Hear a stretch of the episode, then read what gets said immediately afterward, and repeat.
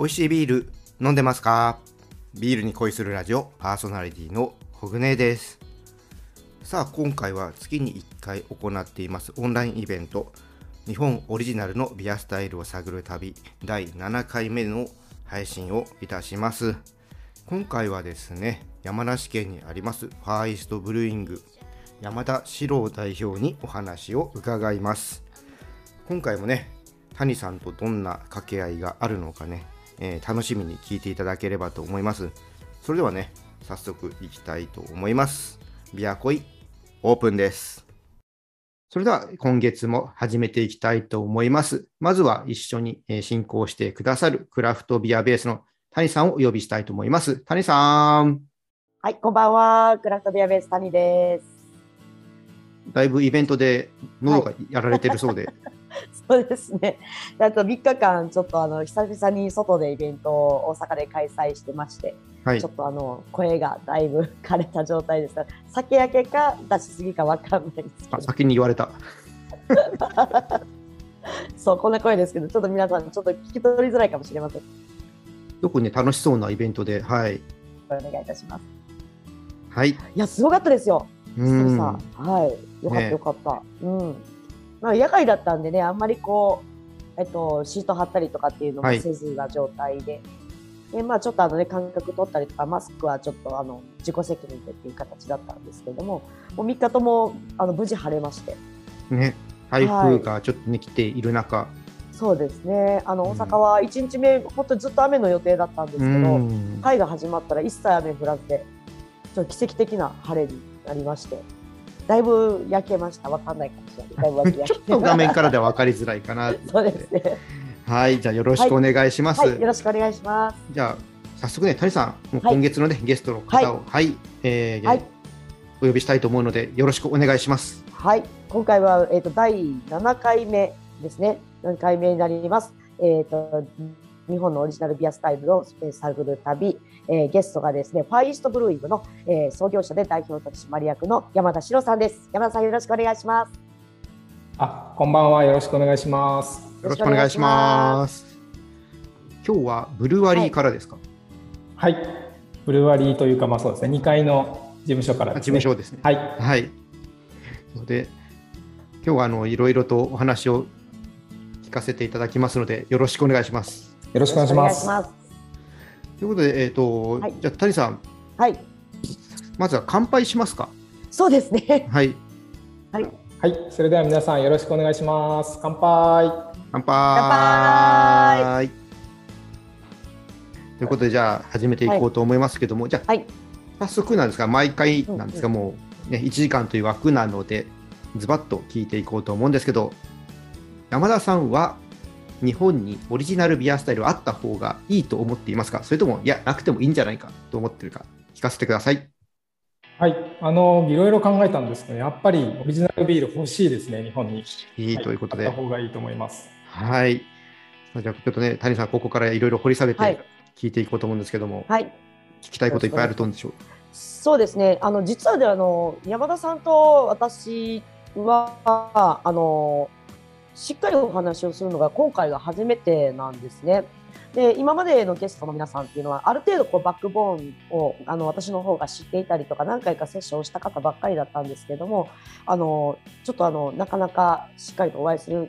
機会がなかったんで今日をきっかけにちょっといろいろとお話を聞いてこれからもまたちょっとね一緒にあの日本を盛り上げていきたいなとは思ってるんですけど実は出会ったのは2011年ですかね11年にあのたまたま東京に行った時にファイスファイストさんっていう前のカグアっていうあのブランドのお披露目会にたまたまあの居合わせましてあのご参加させていただいたのがあのきっかけだったんですけどその時に本当にカカグアのルージュとあのブラブランブロンブロンブロンシュでした。ブランクですね。はい、ブランクですね。はい2つがあってでその時はあのすごくこうあベルギービールだなっていう率直な印象だったんですけどあのそれからずっとやっぱあの付き合わせていただいてる中ででこう私たちも最近ビールを作るようになってこれすごいなって思うんですよね。なんかこう私が最初に日本のオリジナルビアスタイルというかもうだ結構前から興味はあったんですけどその中で日本らしいとか日本の食事に合うとかに結構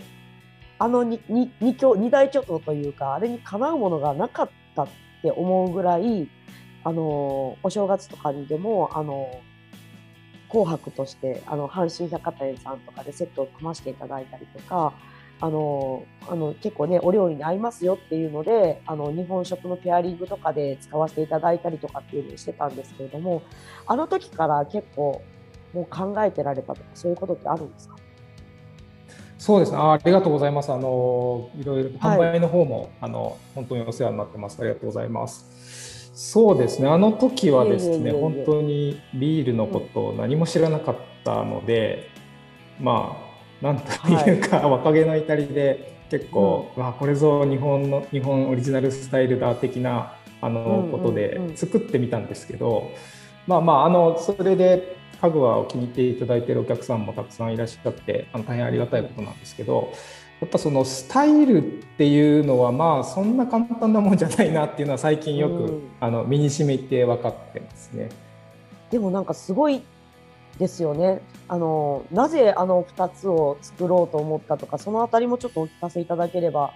まあ、その時は若気の至りとかさっきおっしゃってましたけれども今から帰ってみても本当にこうちゃんと設計されてるというか例えばあのルージュの方だと副原料何でしたっけ、えっと、山椒ですね。はい、山椒ですね。でそのベルジャンイーストのふくよかさとあとアルコール度数も結構7%ぐらいで高めででゆっくり飲むのにもちょうどよくてであの日本食の醤油とか味噌を使ったお料理とかってすごく相性が良かったイメージだってであの白い方は、えっと、柚子も入っててそっちはあの本当にあの魚にも相性が良かったしあの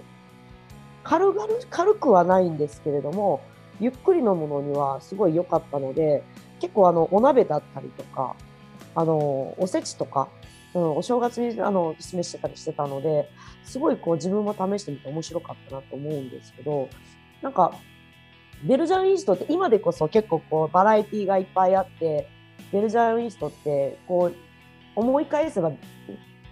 日本のフードとすごく相性がいいよねっていう感じなんですけどあの当初って結構選択肢がほとんどなかったイメージでそれにでもすごい今から思っても大胆なぐらい逆輸入でなんか作って持ってくるっていう発想だったんですね。はいはい、そうですね。あのまあ、今でも実はあの山梨で作っているビールとは別にこのカグワの、まあ、シリーズはベルギーで今でもあのパートナーさんにあの作っていただいて、えー、日本で販売してるんですけども、えー、そうですね。あのベルギーの作り手に着目したのはやっぱりベルギービールがこう自由なスタイルだっていうことと、うんうん、あとそのスパイスハーブえー、これをこう印象的に使うのがベルジャンスタイルだったんで、そこがその何ていうんですかね日本オリジナルのものを作るにあたって、まあ、柚子と山椒をうちは使ってるんですけども、えー、それをこううまくあのなんていうんですかね取り込みやすいなということで、えー、ベルジャンスタイルにしました。なんか簡単に言いますけど本当にあのめちゃめちゃ緻密そうな感じが受けるんですよね。まあ、偶然あのいいブルワーさんに巡り会えたので、それが一番大きかったですけどね。レシピはあの山田さんがお書きになったんですはい、あの当時のあの、まあ、今もあると思いますけど、うん、あのネストさんの手作りビール工房で、はい、何度も何度も試作をしまし本当ですか？すごいな、はいはい、あれあれでできたなんて思わないぐらいなんですけど。あでもあれで作ったやつとは全くちょっと別物になりましたけど、うんうん、まあ、工房がねあの手作り工房では選べないので、うんうん、えー、っとまあ、別物にはなりましたけど一応原型となるものはあの、まあ、レシピをなんていうんですかねあの固めるために何度か作りました。うんうん、まあ、そこから数年して東京っていうあの、えっと、ブランドを立ち上げてファイストっていうあのブランドを立ち上げられたと思うんですけどもともとそういう設計だったんですか？その家具があってから別ブランドをどんどん立ち上げていくっていう感じで考えてられたんですか？いや最初は特にそんな先の展開までは考えてはいなかったんですけども、うん、あのまあやっぱりカグワっていうビールは結構ですね特殊なスタイルじゃないですか、うんうん、食事に合わせてじっくり飲むとか、えーまあ、度数が高いんで結構こう、ドリンカブルじゃないんですよね。あの、うんうんうん。まあ、夏の暑い時にイベントで、屋外のイベントで大阪で飲みたいなみたいなそういうビールとは違ってちょっとこうね。あのしっとりとした室内でこう、飲むような感じなんで、まあ、ちょっとビールらしいあの魅力っていうのは、あのまあ、もうちょっとドリンカブルな、まあ例えばホップフォワードなビールなのかなと思ってですねそういうのもやっぱり作ってみたいということで、えーうんファーイーストっていうブランドを、まあ、作ってそこで作っていったというのが、まあ、きっかけなんですよね。そのやっぱドリンカブルっていうのが日本ではやっぱりキーになるとかそういう感じですか？それともなんかそのなんだあの2つだけではないものをやりたかったっていうそのこう段階的なものだった？あ段階的なものですね。あの、うんうんこれが日本だっていう感じではないですね。あのやっぱりなんていうんですかね、多分一つには収まらないでしょうし、日本らしいビールというのは。うんなのであのなんかこう決定版を作ってやるっていうわけそういうこう思いで作ったわけではなくて、まあ、一つの試みとして、うんまあ、やってみましたという感じですかね。実際なんかまあ今ビアスタイル日本ならではっていうのってどういう、まあ、さっきあった方がいいよっていうお話をされてたんですけれどもあの山田さんが思い描いてる像とかそういうのってあります？うんそれがですねなかなかあの、いろいろ考えたんですこ今回このあのお話をいただいてからビールのスタイルについてもう一度深く考えてみてですね、日本らしいスタイル。いやありがとうございます。こちらこそ。貴重はない機会になって、であの過去の6回の、えー記事も読ませていただいて、うんうん。あの前回のヒデさんのお話とかすごくあはい。すごいなと思いながら、あのうんうん。いい着眼点があの結構なんていうんですかね共感できるなと思いながら読んでたんですけど、なん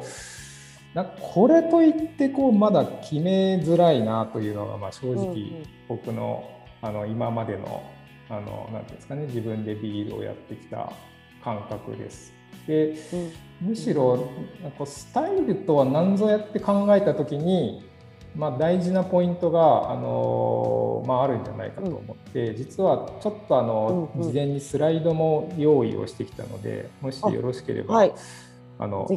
してお話をしたいなと思っております。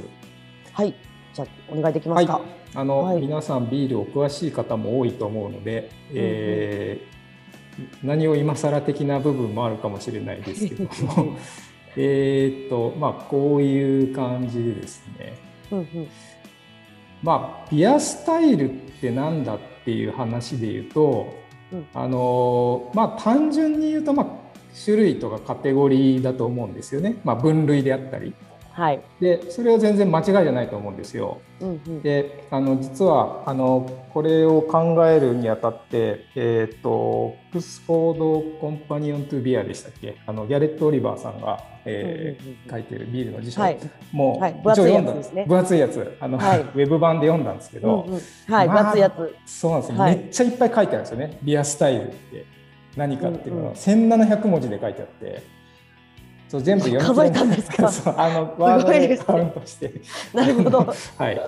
えー読み切れないんですね。でうん。まあただまああの3つやっぱりキーワードを抽出すると種類っ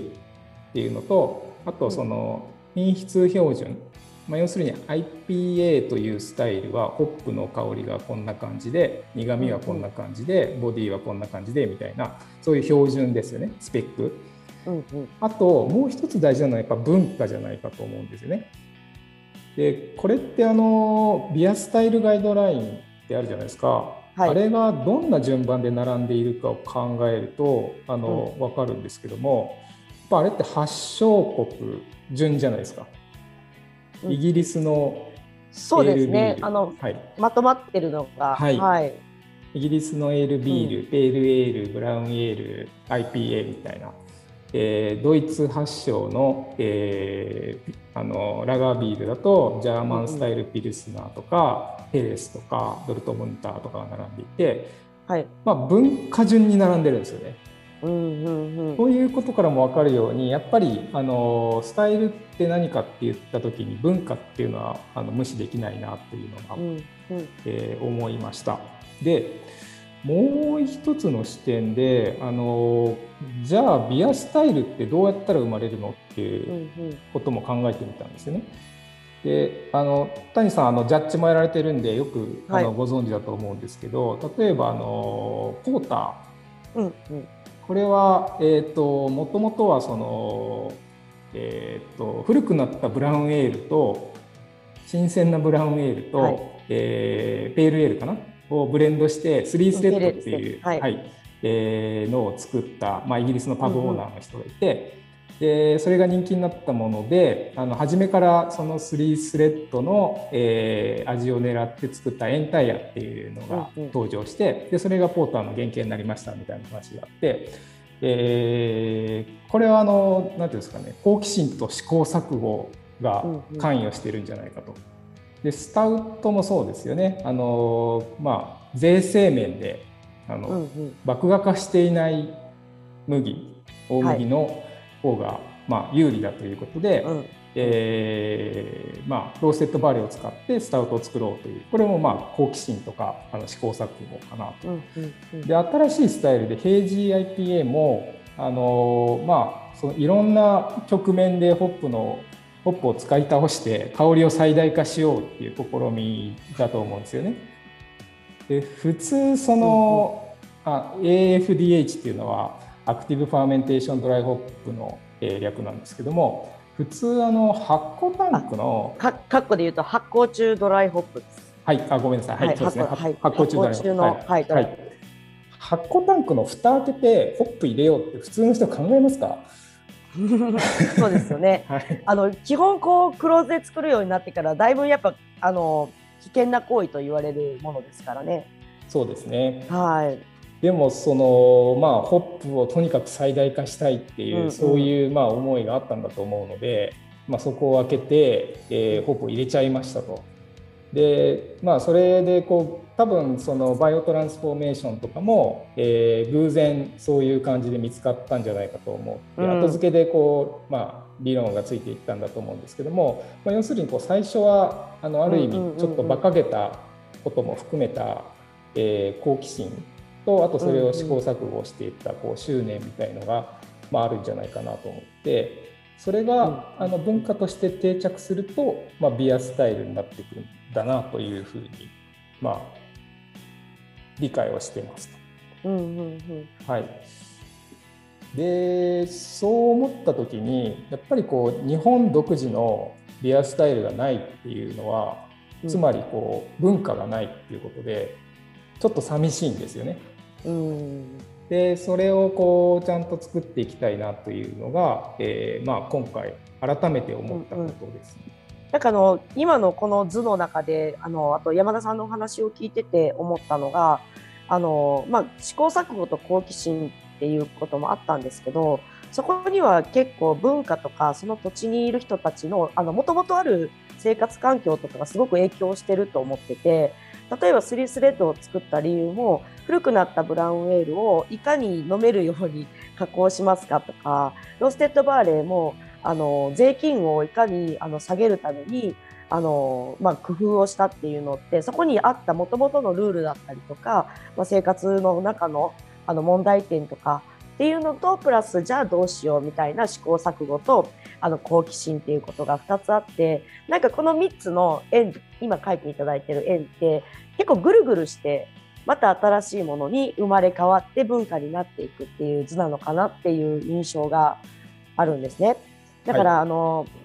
まあ、卵が先か鶏が先かみたいな感じはあるんですけどなんかあのその辺意識していくことっていうのはすごくやっぱ大事だなっていうのは思ってます私。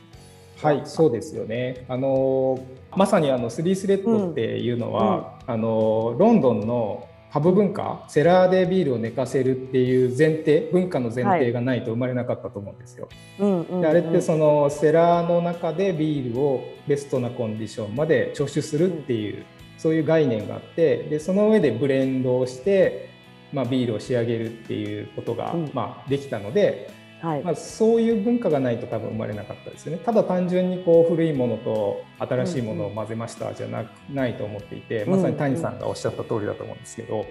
はい、で、えっとまあ、新しい試みが試行錯誤の末に定着すると文化になるっていうのもこうなんか螺旋階螺旋状にこうぐるぐるぐるぐる回って上の方に行けたらいいなっていうのは私も常日頃考えてるので結構やっぱこう図にしていただくとすごく分かりやすいなってすごく思いましたね。うん、もう本当に素晴らしい。はい、はい。えー、すみません、もうちょっとだけあのスライドを用意しているので、うん、はい、はい、いえいえいえ、はい、もちろんもちろん。はい、すみません。はい、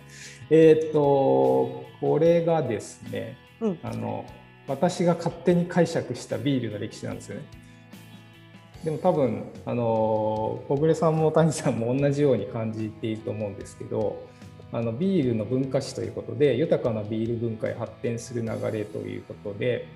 えー、ニューグラールスっていうあの、うん、アメリカのブルワリーがあってそこのラン・キャリーさんという方があのコメントしてるんですけど、うん、えー、戦後に起こったビール業界の産業化の方が異常な出来事だった。巨大ビール会社という概念そのものが異常だあれは本質からの逸脱だ。我々こそが本質的なんだという。まあこの言葉を図にするとこうなるんじゃないかと思っていて、え、っと要はまああの細かい年号とかはまあちょっとえー、あんまり深く深入りしないですけど、まあ、メソポタミアからこうあとまあなんか、えーと、ポップの前にはなんかな何でしたっけ？あのミードじゃなくて あの、えっと、グルートです、グルートグルート、はい、はい、あのハーブを使ってやってたりとかしたのがホップが普及して修道院でも作られて大航海時代と IPA みたいなスタイルの誕生があってで1800年代にピルスナーが誕生したと。いう、まあ、歴史があるとして流れがあるとしてあのむしろそのクラフトビール今のクラフトビールっていうのがそのこう大きな流れの、まあ、発展の流れの、まあ、延長線上というか、まあ、正当な継承者的な場所にいるんじゃない。でこの巨大ビール会社っていうのはむしろこうすごくこういびつなまあ、暴流といいますか、あの本流の流れとはまた違うところにあるんじゃないかっていうのが、えー、ダン・キャリーさんの発言でこれは僕もそう思ってるんですよね。でこの考えでいくとやっぱりクラフトビールっていうのはビール文化の担い手なので、まあ、だからこそそのビアスタイルはさっき言ったように文化じゃないですか。でだからこそビアスタイルを大事にするでビアスタイルを生み出していくっていうことが必要なんじゃないかと思っていて、まあ、ビールが豊かになるために、まあ、僕らビアスタイルを生み出して大事にする義務があると。でその中でやっぱりハイスガイスもこの日本独自のスタイルがないっていうのはちょっとこう僕ら日本人としては残念だなっていうふうに思ってますね。なるほどでこの流れであのでもこうファーイーストさんとか、まあ、ファーイーストのチームだったりとか山田さんがでも今までにいろいろと試行錯誤してきたこととかもあるんじゃないですか。なんかその作品を見ていると意外とやっぱりその、まあ、さっきもそうですけど地のものを使ったりだったりとか、まあ、この前も白麹を使ったりだったりとかあの前はあの伊勢門屋さんと醤油のあの木だるであのビールを作ったりだったりとかすごく私としてはあの、まあ、センセーショナルなビールもいろいろと作られてるなっていうのもあってそこの中には、まあ、クラフトビールらしいちゃんとしたロジックとかその新しいあの知識知識とかそういうのもしっかりと組み込まれながらなんかこういい具合に海外から取り入れたビール文化を耕して自分たちなりのこうやっぱ表現をしようとしてるんじゃないかなっていうのは思ってるんですけどこれとなんかちょっとあの私の中ですごく一個キーになっているのがなぜ山梨なんですかっていう前までなんかそのファイリストっていうのは東京であの展開をするって最初思ってたんですね。で東京とあとは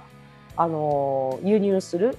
家具屋で展開をするのかなって思ったらあの重蔵書を作ったのはあのやっぱりその今山田さんがいらっしゃる山梨県というところでやっぱすごくこうカントリーサイドというかそういうところでだから山梨ってもいろいろなあの名産物とかもあるじゃないですか。果物もとかもそうですしまあ言ったらワインとかもすごく有名な場所ですしなんかその中で何か山田さんは何を思われてそちらのところで醸造を始めたんですか？そうですね。あの特に哲学的な深い考えはないんですけども、あのえーとまあ、単純にやっぱプロダクションブルーアリーを作りたいというのがあってですね、うんうん、あのまあ、契約醸造でずっとやってきて、まあ、6年7年かな？6年ぐらいやって、はい、で、うん、次作る工場、まあ、いろんなアドバイスはいただいたんですけどもあのブルーパブの方がいいんじゃないかとか、いろいろいただいたんですけど、まあ、あの僕らとしてはやっぱプロダクションブルー割を作って世界に発信をしたいと思ったんですよね。うんうんうん。なので、まあ、東京都内、まあ、どうですかね、その、うん場所によっては安い物件もあるかもしれないですけどちょっとプロダクションをやるには東京っていうのはあのコストが立ちすぎるということでうんでね、はい、あの落ち着いてビールを作れる場所ということで、山梨を選びまして、まあ、今はすごく良かったなと思ってますけどね。その世界に発信をするっていう時に今までのまあこの日本のオリジナルビアスタイルを探る旅っていうトークセッションをやってる中ではあの結構二極化したあの見方というかあのいかにこう日本の中に浸透させていくのかっていうもう一個は日本っていうアイデンティティをいかにこう世界に発信するかっていう2個の視点の話によくなるんですけれどもその世界に発信をしたいっていうことも踏まえるとやっぱり日本らしさっていうのってやっぱこう俯瞰視しないといけなかったりとかじゃあ自分たちの武器って何なんだろうとかってやっぱこう話し合ったりとかされるんですかよく？そうですねあの世界に発信するっていうのは実は初めそのかぐわを作った時からずっと思っていたことで、うんうん、まあその僕らのこう存在意義に近いものなのかなというふうに考えてるんですよね。でこれも別になんか深く考えた末というよりはまあやっぱり僕らその当時、まあ、今で今でこそこう僕らより全然新しいブルワリーもたくさんあるんですけど当時は、まあ、後発のあのビール会社というかブルーワリーとして、あのまあ、名だたる、はい。まあ、伊勢門屋さんもそうですし、うん、あの日立のネストさんもそうですし、はい。まあ、いろんな有名なブルーワリーがある中で、はい、えー、じゃあどうやって僕らのこう存在意義があるんだろうと思った時に、えー、まあちょっとこう当時の日本の地ビールっていうあの感覚とはちょっと違って、まあ、世界に発信をするようなあのビールを作ってみたいという思いがあったんですよね。はい、なのであのカグワっていうビールがうん、あの生まれましたし、まあ、今あのいろいろとこう試行錯誤をしながらやっているのもあのもちろん日本のお客さんにも美味しく飲んでいただきたいんですけども、えー、まあ伊勢門屋さんと一緒にやった醤油バレルのやつも、はい、あの、はい、やっぱりそうですね。あの、うん、まあ日本のお客さんだけじゃなくて海外のお客さんにも「おおなんだこりゃ!」っていうような、あの、うん、面白いあの話題を提供したいなっていうのもあったので、うんうん、そういう思いが強いですかね。なんか私もこうこのテーマをえっとまあ、掲げさせていただいて皆さんとトークセッションを続けていく中で自分でもなんかこう日々あの日本のオリジナルって何なんだろうとかっていうのを考えるんですよね。であの私がそうだったのでちょっと質問したいなと思うんですけどあの最初に作ったこうしたいっていうあの目的とかその目標、まあ、海外に出したいこういうの日本のオリジナルあったらいいよねって思うことっていうのはもう最初に多分皆さん思い浮かぶことだと思うんですけどいざやっぱやり始めた時に本当にこう一個一個付き合っていく中でそれこそなんかその地元の山梨のあの農家さんだったりとかよりなんか日本食のなんか料理人の方にお会いしたりとか、まあ、その文化をもっと知るようなきっかけのタイミングに出会えてきたりとかっていうのであの考え方がどんどんどんどんこうブラッシュアップされていくというか私はそういう結構感覚に今いてなんかそのやっぱ山田さんの活動のそのファイストさんの活動の中でもずっとなんかこうテーマでそれをやってきてもう多分10年以上経ってる中であの作品としてこれが可能性があると思うんですよねとか例えばファイリストはここにちょっと日本オリジナル力入れていきたいんだよねっていうのってなんかキーワードってありますか？そうですね、うん、まあ、ちょっと冒頭でもお話したんですけど、うんうん、やっぱりスタイルってなるとなかなかそのまだこれがっていう手応えがあるわけではなくてですね、うん、あのもちろん試みとしてはそのバレルエイジングあのというのはまあなんていうんですかね。あのバレルで熟成をさせるということではなくてあのむしろそのビール酵母以外の微生物を生かしたビール作りっていう、まあ、再現性のないユニークなビールを作るっていう意味で、うんうん、あのやっていきたいしでそれがこうまあ進んでいくともしかしたら日本オリジナルにつながっていくんじゃないかなっていうそういうこうなんていうんですかね、うん、うんあわよくば的なあの感覚はあるんですけどまだ、あこれをこの道をずっといけば オリジナルになるっていうかん、まあ、そういう手応えまではまだないですし、あとさっきのあのピーチヘイズ桃のビールも、はい、あのまあ、ミノービールさんとかワインマーケットさんも、うん、あの桃で美味しいビールを作られていてでまあ思いとしてはあります。あの桃のビールを日本初のスタイルっていうの結構面白いんじゃないかなと思っていて、これだけあの人気もあるしあの、まあ、名だたるブルワリーさんが美味しいのをあのいろいろ出してるので、うんうん、これも可能性あるんじゃないかなとは思ってはいるんですけど、うん。まあ、そんなにこううんうんうん、その絶対これだっていう手応えがあるわけではないですね。なるほど。例えばその日本のオリジナルにその桃がなりましたっていう時にあの山梨だと年間それをずっと出すとかって可能なんですか？それともやっぱシーズナルになったりとかするんですか？うんとまあ、冷凍桃っていうのはあるので、まあ、年間で出せるといえば出せますね。うんうん、はい、それはもう結構なんかその、はい加工することっていうのはそのビール以外でもそういうのを使うことっていうのはよくああるあそうですね。あの桃は果物として、うん、あのかなんていうんですかね。傷つきやすいので、うんうん、表面が傷つきやすいので結構跳ね出しが出るんですよね。B 品が出るんですよ。で今回のそのピッチヘイズの取り組みっていうのも、うんうん、やっぱり生産者さんとしてはあの B 品をどう活用するかっていうのがテーマになっていて、うん、それであの生産者の山下さんはあのカフェをややっていて、はい。えーはい、まあ、ジェラートを提供桃のジェラートですね、うん、提供したりとか、はい。まあ、あのいろんな試みを、まあ、桃のジュースにしてますし、うんうん、いろんなことをやってるんですけどその中と一環としていやビールあったらいいよね。やっぱりみんなビール好きだしね、みたいな。あのそういうことであのまああの4年ぐらいかな。もう今年で4年目になるんですけども、うんうん、タッグを組んでるっていうのがあって。そういう何ていうんですかねこうまあアップサイクルとかそのフードロス削減みたいな側面もあって、あのそういう意味ではこう桃のビールってただ美味しいとか人気があるだけじゃない部分もあるところが僕はすごくあの、うんうん、いいなと。このこの時代にふさわしいんじゃないかなとは思ってます。うんうんうん、あのオブトレイルで今出してるので梅とかも出してはると思うんですけど、はい、梅とかもやっぱり豊富に取れたりするんですか？桃と同じような環境で取れるからみたいな。梅はですねあの、うん、小菅村の梅を使ってるんですけどそこのあのブルワリーのある村。はいあの、はい、人口700人弱の小さな村でですね。もう人間の数より動物の数のが多いんじゃないかっていう、えー、あの、はい。村なんですけど、あの、はい、梅の木がたくさんあるんですよね村に。そうなんですね。はい。ただ高齢化で、うん、あの結構梅の収穫って大変じゃないですか？そうなんですね。だからちっちゃくていっぱいになるからみたいなそうなんです。はい、そうなんです。で、梅の木も手入れしないとどんどん高くなっちゃうんで、そうするとそれをこう手を伸ばして取ることができなくなったりとかして、で収穫ができなくなってきてるんですよね近年。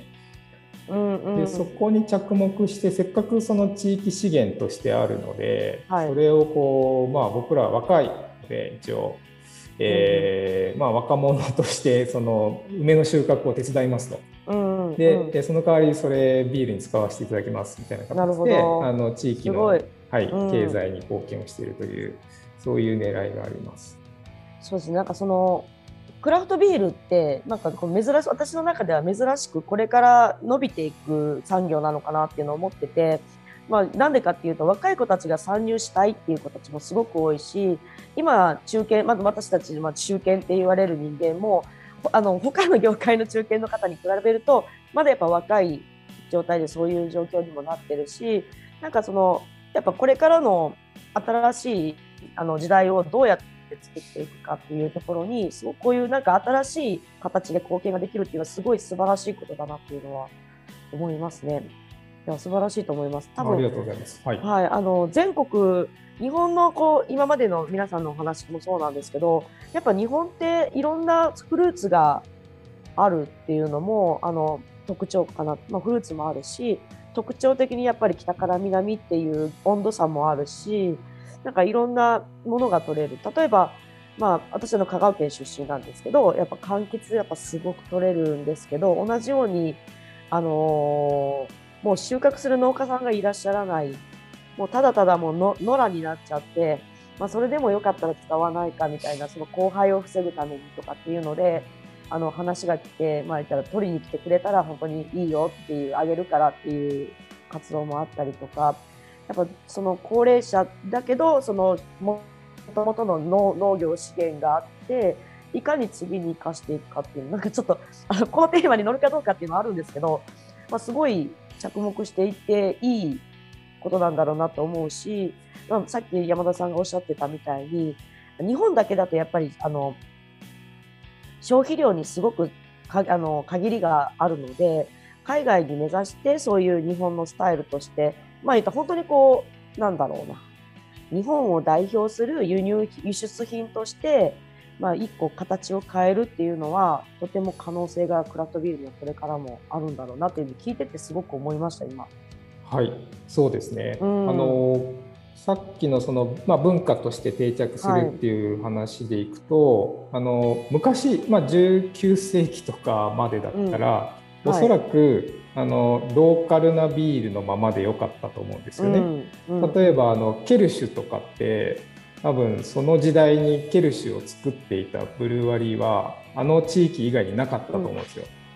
うん、でもあの今新しくできたスタイル、はい、まあ、ヘイジ IPA とかそうだと思うんですけど、まあ、あのニューイングランド地方で作られてその後あっという間に世界に広がったじゃないですか。そうですね、うん、もうほんの数年で。うん、で今時代がそのなんていうんですかねそのドイツビールとかイギリスのビアスタイルが確立された時と全然違って、あの、発信力とスピードが、あのキーになってくる時代だと思うので、はい。そういう意味ではあの、まあ、やっぱり日本もその小さなこのコミュニティでのあの、まあ、盛り上がりももちろん大事なんですけどそれをこう、まあ、うまく発信をしてえー、広めていけるといいなっていうのがまあ僕の思いですね。うんそのあの 2, 2個前あ1個前のあの3つの縁があって試行錯誤と好奇心にあの文化っていうのがあってこれで、まあ、あのちょうど事例のところに出てるみたいに、まあ、あの歴史的にあったものっていうのもその時のやっぱ文化とかの試行錯誤とか好奇心があったものだと思うんですけど山田さんがさっきおっしゃったみたいにこれからじゃあ今の文化の上に何を作っていくのだろうかっていうことができるのが、まあ、本当にクラフトビールの良さだなと思ってて、あの、それとさっきの2個、あの、なんだろう、こう、年表になるんですけど、年表の中で、あの、ピルスナーが誕生して、これだけ大きいマーケットにはなったんですけど、だからこそ今私たちがここで多分、こうやってクラフトビールに携わって、なんかこう、次の未来を耕せる人間として、まあ、成長してこれたっていうのもあってここに今そのネットの情報化だったりとか輸出入の技術力だったりとかいろんな文化があの下支えになって次のなんかこうシーンを作っていくっていうことがきっとできるんだろうなって思うんですね。これもなんかこのトークセッションの中ですごく思ったことなんですけどやっぱそこに日本オリジナルっていうものをみんなでこう模索したり掲げたりとかこうやってトークセッションしてあの私はそのぐるっと混ぜた次のステップをあの作っていければいいのかなって今回この2つのなんかこうフリップを見せていただいてすごくこう分かりやすいというか前回もなんかヒデさんが4つのパートに分けてあの考えるとこういうふうなことだと思うんですって今までのなんか総集みたいにまとめてくださったんですけどそれをもう一個なんか次はじゃあこうすればいいんじゃないみたいなのを今回ちょっと山田さんに教えていただいたような気がします。うん、ありがとうございます。あのちなみにですね、日本のビールレビールの歴史というので言うとですね、あのおまけスライドが一応あるんですけど、はい、はい、あのビール醸造設備発展の系統化調査っていうこれねめっちゃ面白い文献なんで、はい、ググると出てくるんで、まああそうなんですね。あのまあすごいマニアックですけど設備の話なので。はい、コニカルめっちゃこれ近づいてみようとしてました。はい、コニカルタンクのその、はい、あなんていうんですかねその角度の話とか、はい、そういうのをこう試行錯誤してあの、作っていきましたみたいなのが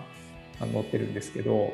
あのこれをちょっとこのまとめると日本のビールの歴史って、うん、まあちょっとすみません字が細かいんであんまりあの読めないかもしれないですけど。結構寂しいんですよあの世界のビールの歴史と比べると。でそもそも1800年ぐらいからなので、うん、あのもうピルスナーができてからの歴史で、まあ、これを見ていくと、うん、なんか増税とあの制限国数要は大規模じゃないとビール会社できませんみたいな、そういう規制が入って。で大規模なビール会社どんどん合併していって大日本爆酒みたいなのができて、で価格統制があったりとかであとその生ビール戦争とか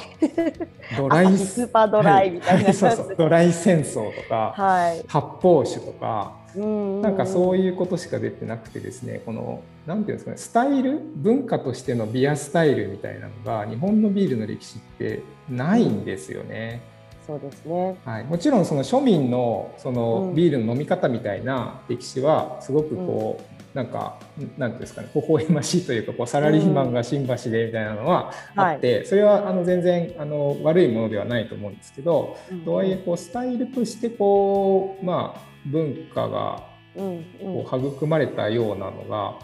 全然なくてですねまあ、地ビールができたのは94年なので、うん、それ以降はあの4年ですね、はい、そうですね。あの、まあ、そういう試みがあのいろいろ生まれてきているので、うん、それだいぶ変わってきてるとは思うんですけど、うんうん、まあ、そういう意味でも、うん、なんかこう冒頭に言ったような感じでちょっと日本の今の状況はまだまだ寂しいというか、やってる人間としてはもうちょっと盛り上げたいなっていう気持ちが、あのありますね。はいでもなんかすごい思ったのがこれだけなんかあの独特だなと思うんですよね。やっぱ島国っていうのがあって。なんかだからこそなんかその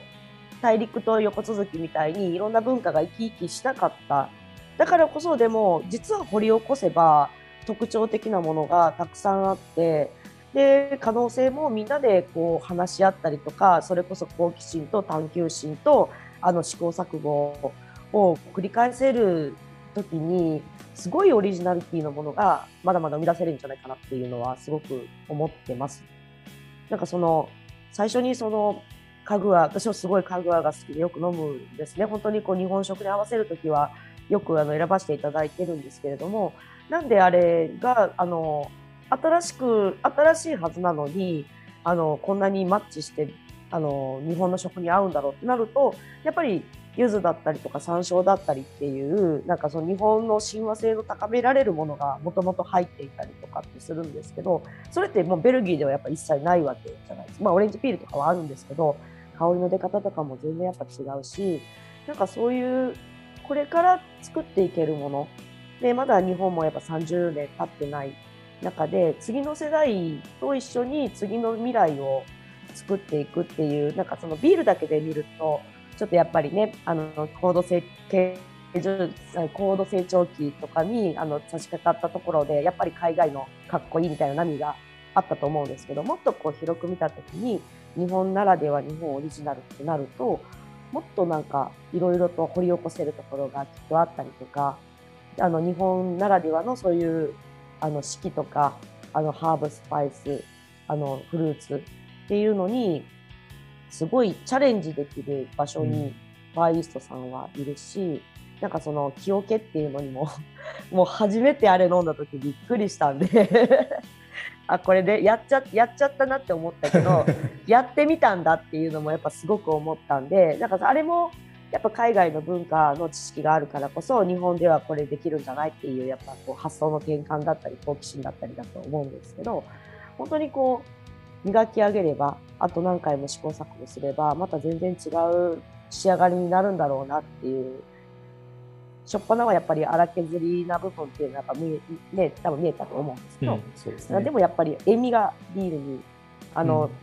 入ってくるっていうのもすごい良かったし発酵臭もやっぱこうすごくこう熟成された発酵臭っていうのがもうその時からついてて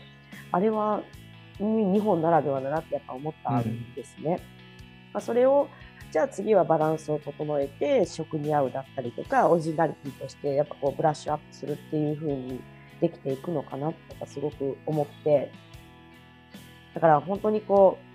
うどの軸でどう見るかだけど未来をみんなで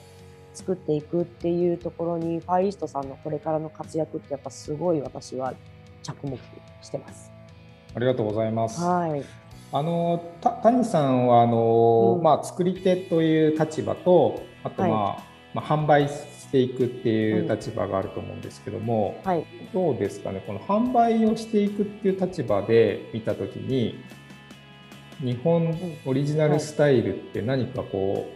うこう芽が出てるようなものってありますかね、今まだあのー、ズバンって言っちゃうことはできないなと思っててまだやっぱもうちょっと柔らかい状態にしておきたいっていうのはあるんですけど結構何に選ぶっていうよりもアルコール度数を下げたいって思ってるんですね。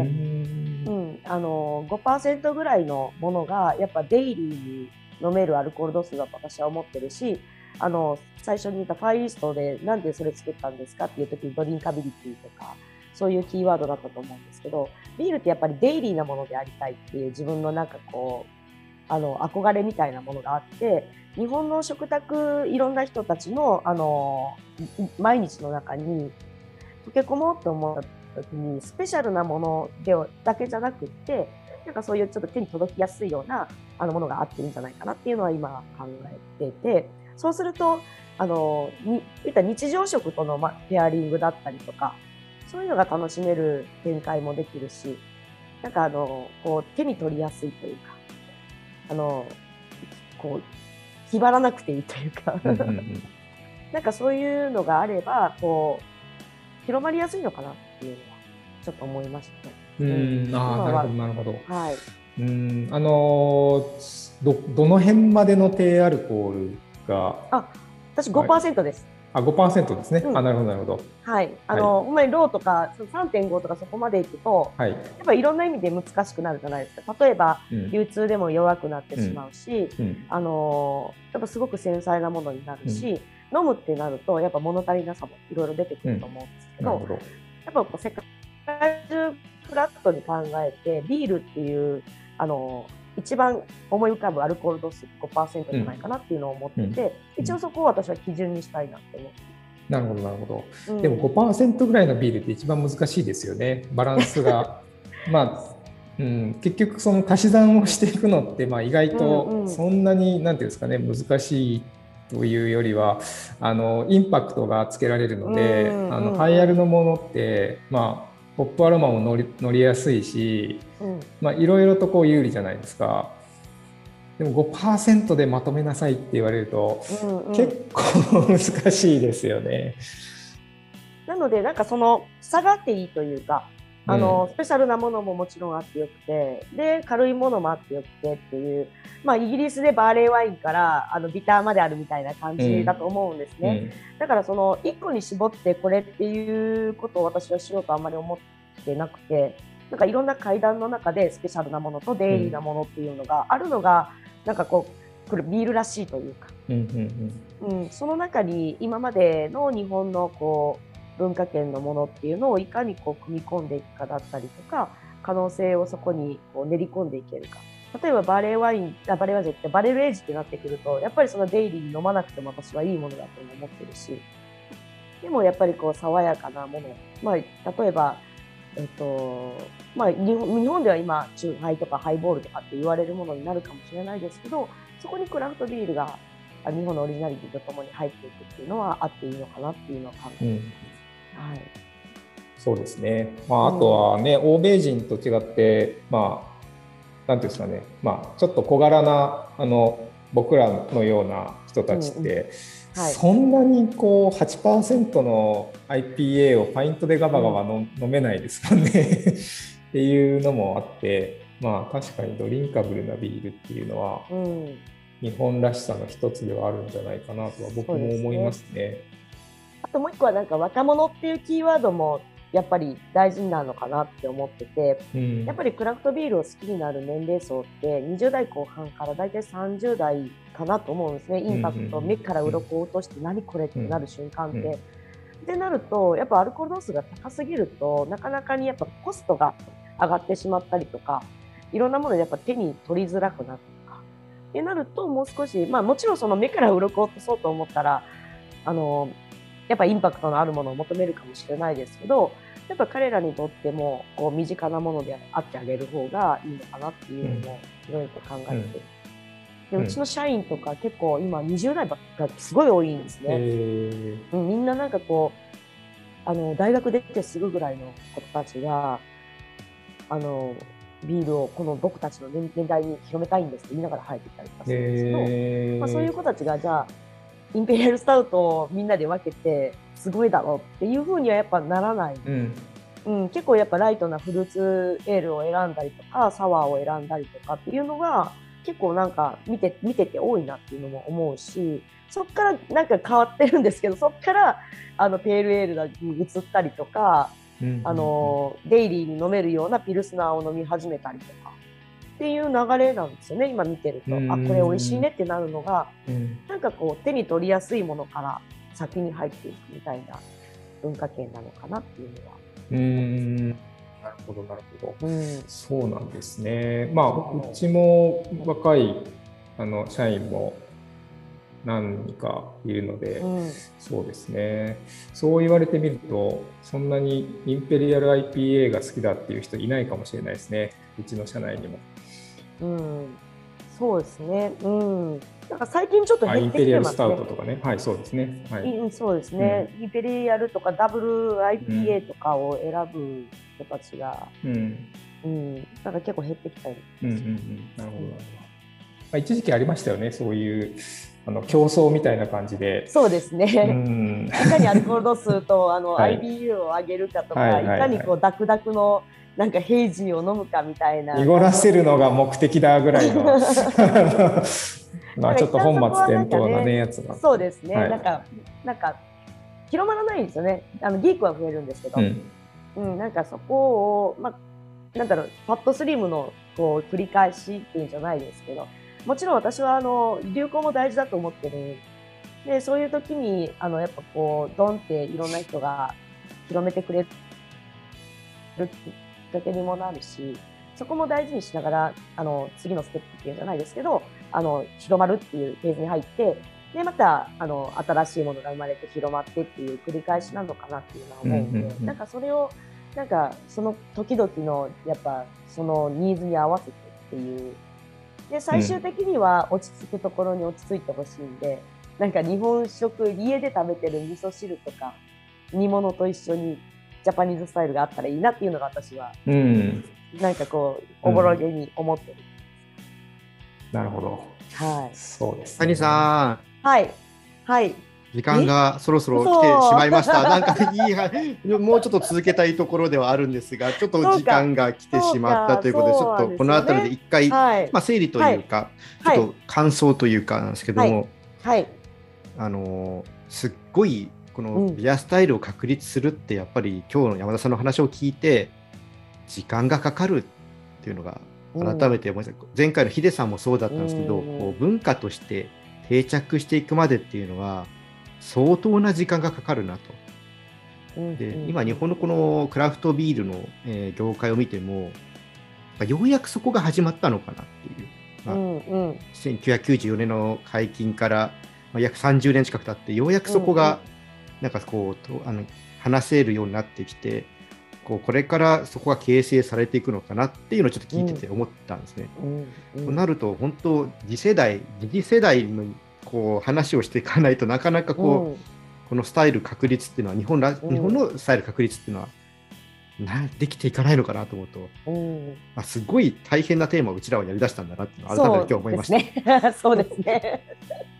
でもなんかそのトライアンドエラーじゃないですけど、はい私はこうやってあの今日は山田さんのお話を聞けてやっぱすごい良かったなと思うし、よかったですね。はい。なんか山田さんもこれをきっかけにもう一回なんか自分でディアスタイルってね、あのうん考えてみるっていうきっかけがうんできたっておっしゃっていただいたのはすごくやっぱ嬉しかったし、はい。私がやりたいのはやっぱそういうことなんですよね。だから混ぜていきたいというか、うんでその文化をどうやって作っていくのかっていうことに、私自身だけがこうチャレンジするっていうだけじゃなくって日本のみんなでこうやって動いていくっていう形があの理想で、まあ、コグネートを始めた理由も私たちが作るんじゃなくて、うんうん私たちは混ぜる役だよねっていそううねうん 話をしながらなんか本当にこう全国でいろんな方とまあこうやって話をしていけたらいいなと思ってるんでぜひまあ山田さんもこれからもちょっと会うたびに多分ちょっとどうなってますかって私聞くと思うんですけど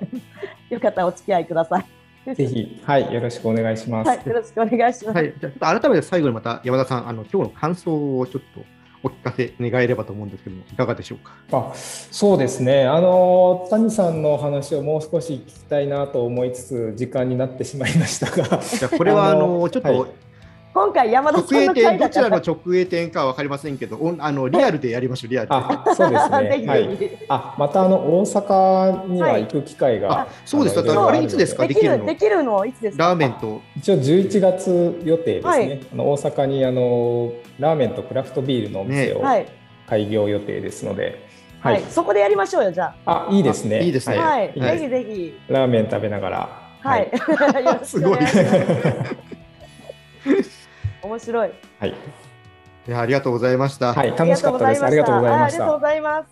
では、谷さん、来月のはいお知らせお願いいたします。はい、えっとですね、来月ですね、次回は、えっと、10月の26日の、えっと、21時から、今日はちょっとあの、えっと、早くに、1時間早くに始めたんですけど、次は21時からで、えっと、第8回目、えっと、岩手倉の、えー社長の佐藤航さんを、えっと、ゲストに迎えて、えっと、またトークセッションさせていただきたいと思います。よろしくお願いします。皆さんまた参加してください。ありがとうございます。ははいい、でこちらの方はまたいつも通り、えー私の方がちょっと、えー文章でまとめさせていただいて、日本ビアジャーナリスト協会のウェブページに上げるのと、まあ、この音声を私の方のポッドキャストのチャンネルで上げさせていただきますので、またちょっと振り返りで聞いてもらえればと思います。はい、よろしくお願いします。じゃあ改めて山田さん、今日はありがとうございました。ありがとうございました。ありがとうございました